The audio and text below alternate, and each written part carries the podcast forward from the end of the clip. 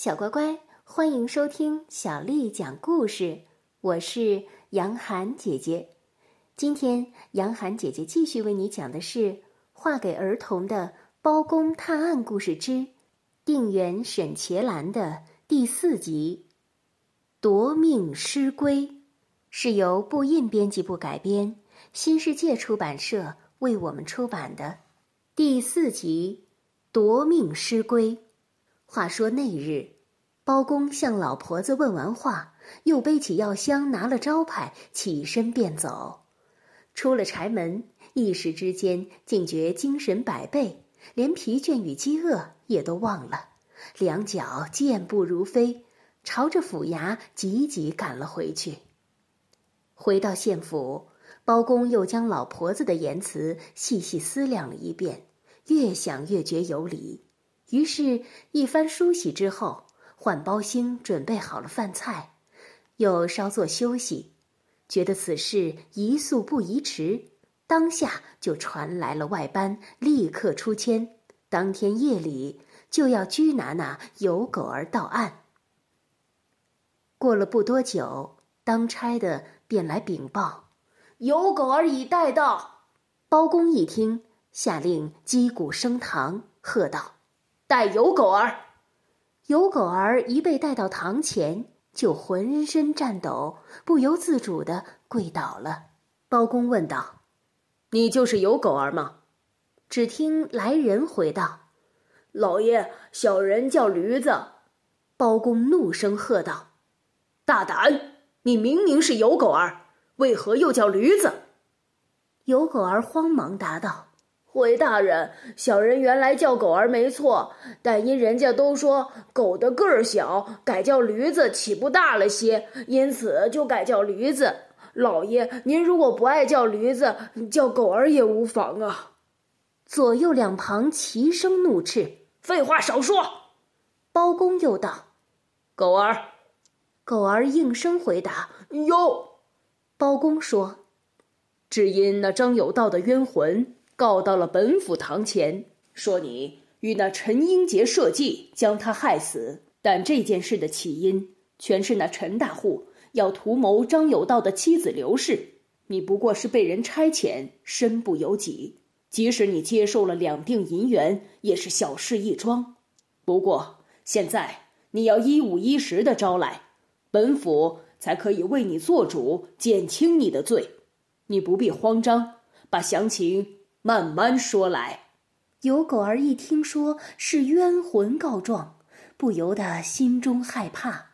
接着又看到包公老爷和颜悦色，要为他减轻罪行，替他做主，便放下了心，立即向前磕头说：“季蒙老爷施恩，要替小人做主，小人只得实话实说了。事情是这样的。”小人当家的与那张有道的妻子刘氏有染，不意那天他又去找刘氏，竟然被张有道撞着了。回来之后，他总还是惦念着刘氏，却又不敢再去，便想出了一个法子，要将那张有道害死，以便日后与那刘氏双宿双飞。于是他将小人叫了去，说：“我托付你一件事情。”我说。当家的有什么事？他说：“这件事情不容易，你必须用心寻找才有。”我就问：“找什么？”他说：“这东西叫尸龟，像金头虫，尾巴上会发光。”我就又问：“这东西生在哪儿啊？”他说：“这东西必须到坟墓里找，要等到尸骨都烂了、化了，才有这虫。”小人一听就为难了，说：“当家的，那怎么找呢？”他一见小人为难，便给小人两锭银子，叫小人拿着，又说：“事成之后，我会再给你六亩地。”狗儿说到这儿，抬头瞅了一下包公，包公呵斥一声道：“快说！”狗儿于是又低头诉说。因此，小人每天夜里都到那坟地里去，一个墓一个墓的刨，终于抓到了这虫儿，将它晒成了干儿，又研磨成粉末，交给了那陈大户。小人听说这粉末或者泡入茶里，或者撒在饭上，凡是饮食下去的人便会心疼而死。后来，后来小人便听说张有道死了。包公听完狗儿的供词，判断他所言不假，便又叮咛道：“我这就命人将那陈英杰拿来。稍一会儿，那陈英杰来了，你可要与他当面对质，我才可以替你做主啊。”狗儿立刻叩头应允，然后便被左右带了下去。没过多久，差人便来回报：“陈英杰带到了。”包公答说：“知道了。”随即传谕下去，带刘氏及尤氏婆媳到堂。陈英杰被带到堂前，一见狗儿跪在堂外，不由吓得发抖。陈英杰入了堂，包公便问他：“陈英杰，你为何害死张有道？从实招来。”陈英杰一听，吓得惊疑不止，连忙说道。并无此事啊，青天大老爷！包公将惊堂木一拍，大声的斥道：“大胆奴才，在本府堂前还敢虚应故事！来人呐，带尤狗儿上堂！”左右立刻将尤狗儿带上堂来，与陈英杰当面对质。陈大户浑身发抖，好一会儿才说：“小人与刘氏通奸，确是实情。”但并未谋害张有道，这全是那有狗儿一片虚词。老爷，你可千万别信他呀！包公一听，大怒，喝道：“好一个大胆刁民！来人呐，大刑伺候！”左右一声呼喊，将三木往堂上一撂。这举动立刻把陈大户吓得胆裂魂飞，连忙说道：“冤招，冤招！”于是将自己如何吩咐有狗儿找寻尸龟，再悄悄交给刘氏，叫他将尸龟粉末撒在饭上、茶里给张有道，便可使他立刻心痛而死，并告诉他放心，说是不会显露伤痕，连血迹也不会有。陈英杰从头到尾说了一遍，包公看了供词，当即叫他画押。这时，左右进来禀报说：“刘氏与尤氏婆媳已传到。”包公吩咐先带刘氏上堂。起初，刘氏从从容容，脸上还流露出得意的神色。等到了公堂，一眼看见尤狗儿，刹那间便花容失色，惊慌的向前跪倒。包公却不问他，只对陈大户说：“陈英杰。”你且与刘氏当面对质。陈大户对着刘氏哭道：“你我干了这件坏事，当初本以为神不知鬼不觉，没料到那张有道的冤魂告到了老爷堂前，事情已经败露，我也不能不招。我看你也招了吧，免得多受皮肉之苦。”刘氏听了。恨恨的骂道：“你这个冤家，想不到你竟然如此脓包，没有用。既然你已经招了，我还有什么好说的？”说完，把脸转向堂上，磕头对包公说：“谋害亲夫张有道一事，民妇无话可说。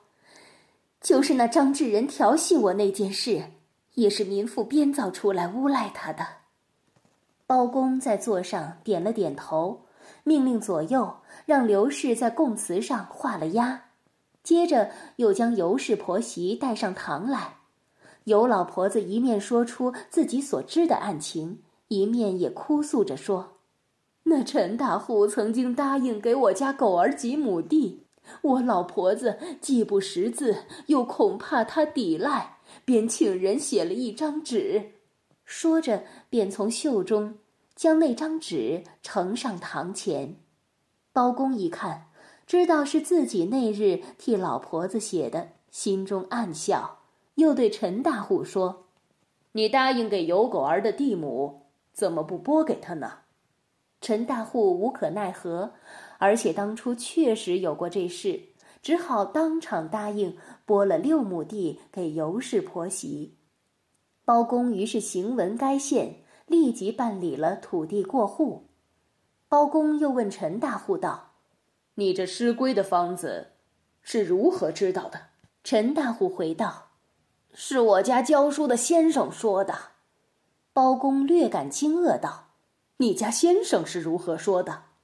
陈大户回道：“我家先生费事奇，饱读诗书，又颇晓医理，每每与我议论医学，从不经意提及此一方。小人听了之后，想起与那张有道媳妇儿之事，便萌起坏心。”包公立刻谕令传来费世奇，问他是如何知道那方子的。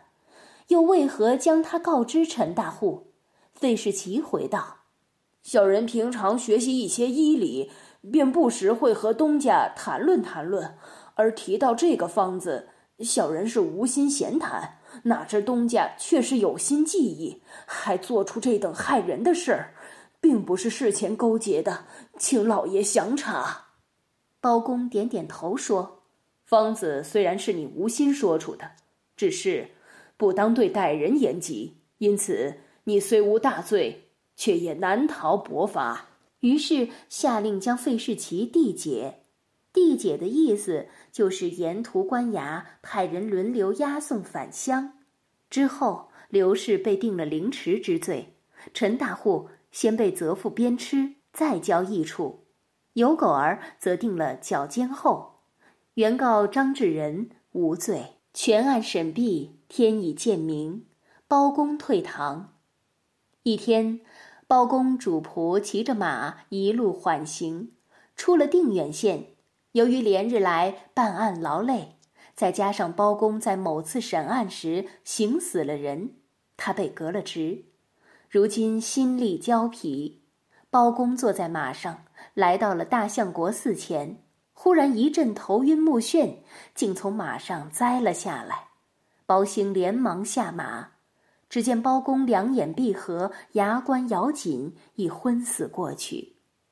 包兴护主心切，叫了包公几声都无回应，一时急得嚎啕大哭，哭声惊动了大相国寺的方丈。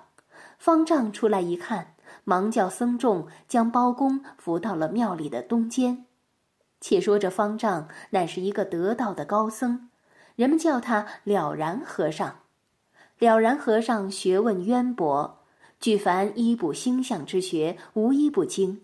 他诊了包公的脉息之后，对包兴连声说道：“无妨，无妨。”了然和尚于是开方抓药，让包兴煎制后服侍包公服下。话说，包公在大相国寺休养，在了然和尚的照顾之下，不但身体逐渐康复。又与了然和尚一见如故，言谈间十分契合。对包公而言，在丢官无事之际，竟也意外过了一段闲云野鹤般的清逸日子。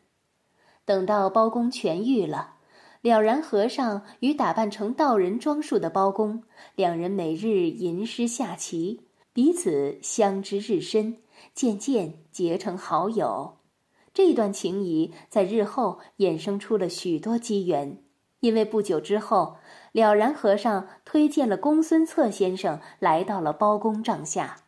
公孙先生凭着自己的聪明才智，成了包公身边十分有力的协助，便也成了《包公传》一系列精彩故事最不可或缺的配角。这自然是后话了，小乖乖。画给儿童的《包公探案故事之定远沈茄兰》这一册就为你讲到这儿了。如果你想听到更多的中文或者是英文的原版故事，欢迎添加小丽的微信公众号“爱读童书妈妈小丽”。